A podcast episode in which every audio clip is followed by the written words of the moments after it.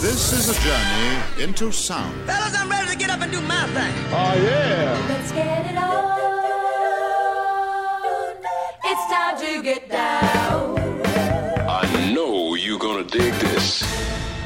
Hello and welcome to the 100 greatest R&B songs. My name is BJ Berry and these are the greatest R&B songs of all time and the stories behind them. Let's get started. Today we feature The Temptations. Papa was a rolling stone. It's 1972 and Motown was in a transition, the next level, some might say. After dominating the 1960s, America had changed. Civil rights, assassinations, as well the Vietnam War. Motown had just dropped Marvin Gaye's What's Going On album in May of 1971, and Stevie Wonder was about to release Talking Book. And now something called Psychedelic Soul was on offer. Welcome to the New Motor City. It was the 3rd of September. That day I'll always remember. Yes, I will. Cause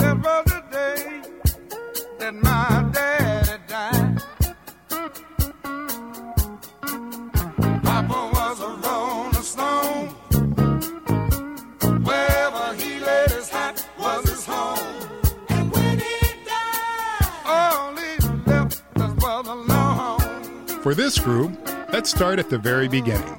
The Temptations got their first audition with Berry Gordy in March of 1961. For that audition, they were called the Elgins. Due to another group holding that name, Motown decided to finally name them the Temptations. In 1963, the Temptations began working with Smokey Robinson as producer and songwriter. For the first couple of years, everything that they released seemed to be a flop.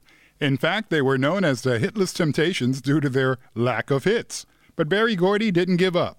The group revamped, a few members would come and go, and then finally, the classic five era. They were Otis Williams, Melvin Franklin, Paul Williams, Eddie Kendricks, and David Ruffin.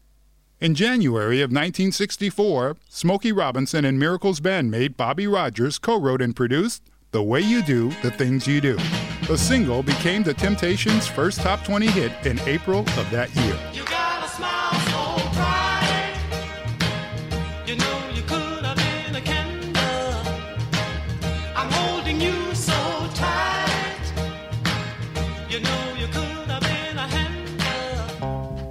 From there, they would have hit after hit.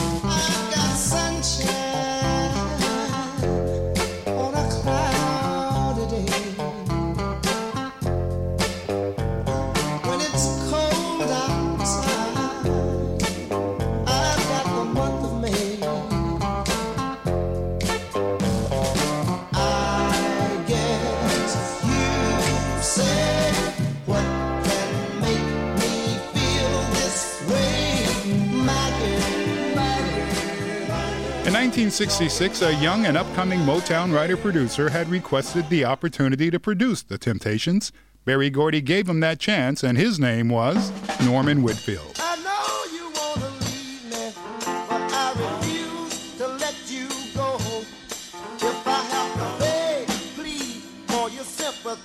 I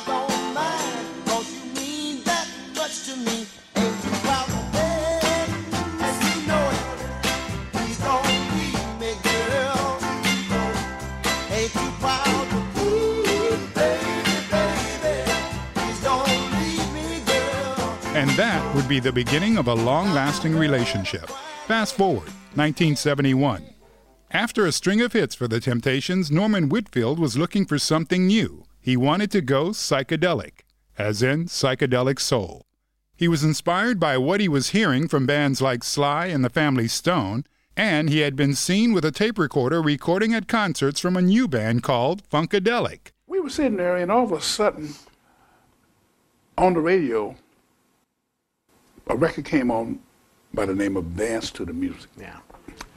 What was so significant about this record was this record was out by Sly and the Family Stone, but it had multi leads.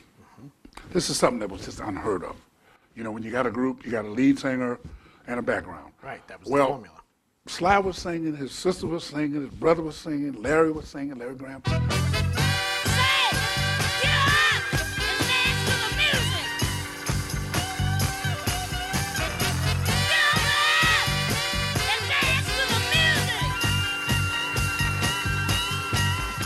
When he came up with the track of Cloud Nine, he thought about it. He said, you know what?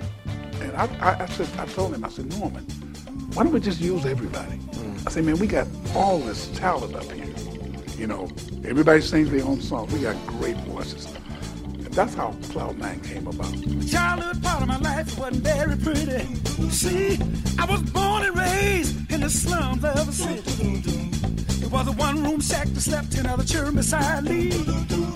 We hardly had enough food or room to sleep. I'm doing fine up here on cloud nine. Here's a little more about Norman Whitfield. He first started at Motown when he was just 19. Berry Gordy liked his persistence and hired him for the quality control department. In today's lingo, that would be an A&R man. Then Whitfield started writing songs for Motown. His first big hit was Marvin Gaye, Pride and Joy.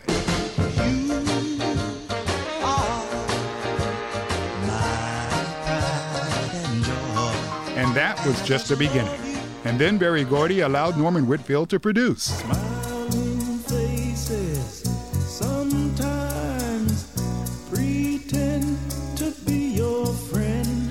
That was Norman Whitfield with The Undisputed Truth. That song was written by Norman and Barrett Strong. And if that name sounds familiar, it's only because Barrett Strong was the guy who put Motown on the map with their very first hit. The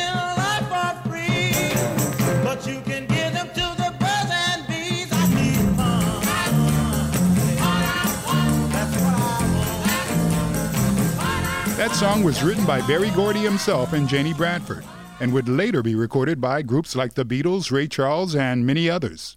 By the way, it should be mentioned that Papa Was a Rolling Stone by The Temptations was not the original version. Earlier in 1972, Norman Whitfield had recorded the song with The Undisputed Truth. It was the 3rd of September. That day I'll always remember. Yes, I will. Cause that was the day that my daddy died.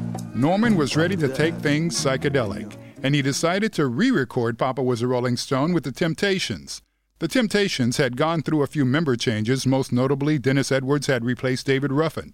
But there were conflicts in the studio while recording Papa Was a Rolling Stone. Here's Dennis Edwards talking to the Hall of Fame about his relationship with Norman Whitfield. Me and Norman Whitfield, we had one of the greatest marriages with singer and producer in the history of the music business. Uh, believe it or not, we argued all the time.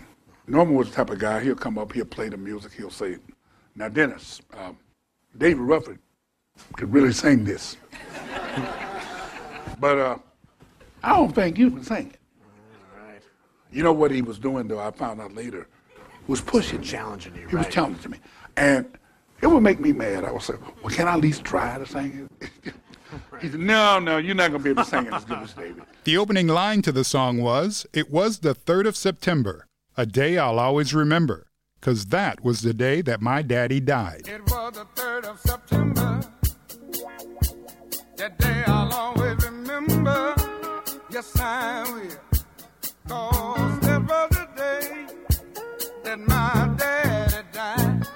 Dennis Edward claimed that his father had died on that day and he wanted nothing to do with singing that line. When I got in the studio with Norman and I heard the track, Yeah. first thing I asked him, I said, do you know anything about my family? he, he said, no. He said, just, it's just really a coincidence. The, the publicity people took it and ran with it. They said, this is a true story about it. Uh, what it did was, by this that little moment before I recorded it, it, it brought me down just enough to think about my father. That's exactly the feeling he wanted. And the rest is history. But as it turned out, his father actually died on the 3rd of October. So the problem was solved. But there were other stress points. The Temptations were not happy with Norman Whitfield. They felt that Norman was more musically focused and not focused on them as a vocal group. For the record, the original album version of Papa Was a Rolling Stone was 12 minutes long. The intro itself was 3 minutes and 53 seconds long before you even heard a temptation. And there were other problems as well. Whitfield forced Dennis Edwards to re record his part dozens of times until he got it right. After all of that, the song would go on to become a number one hit on Billboard's Hot 100 and won the Temptations three Grammy Awards in 1973. In retrospect, Otis Williams of the Temptations said, Papa Was a Rolling Stone was their last real classic hit. The B side of Papa Was a Rolling Stone was the instrumental. And it won the Grammy for Best R&B Instrumental, which was awarded to Norman Whitfield and arranger-conductor Paul Riser. And then Norman Whitfield and Barrett Strong won a Grammy for Best R&B Song as the song's composers. There you have a total of three Grammys for that song. Papa Was a Rolling Stone was ranked 169 on Rolling Stone's list of 500 greatest songs of all time. In the mid 70s, Norman Whitfield would go on producing hits. You might not ever get rich. But let me tell you, it's better than digging a ditch. That was Rose Royce from the motion picture Car Wash. He produced the entire soundtrack. Norman Whitfield died coincidentally in September of 2008 and was credited as one of the creators of the Motown sound. He was inducted in the Songwriters Hall of Fame in 2004. As for the Temptations, they were inducted into the Rock and Roll Hall of Fame in 1989. The last surviving member of the Classic Five era is Otis Williams.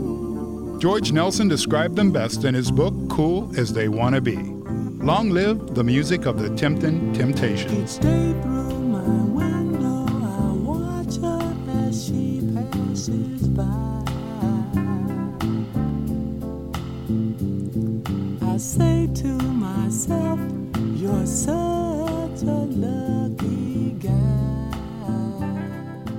It was the 3rd of September.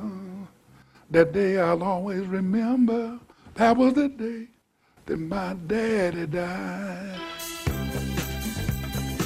You've been listening to the 100 greatest R&B songs of all time.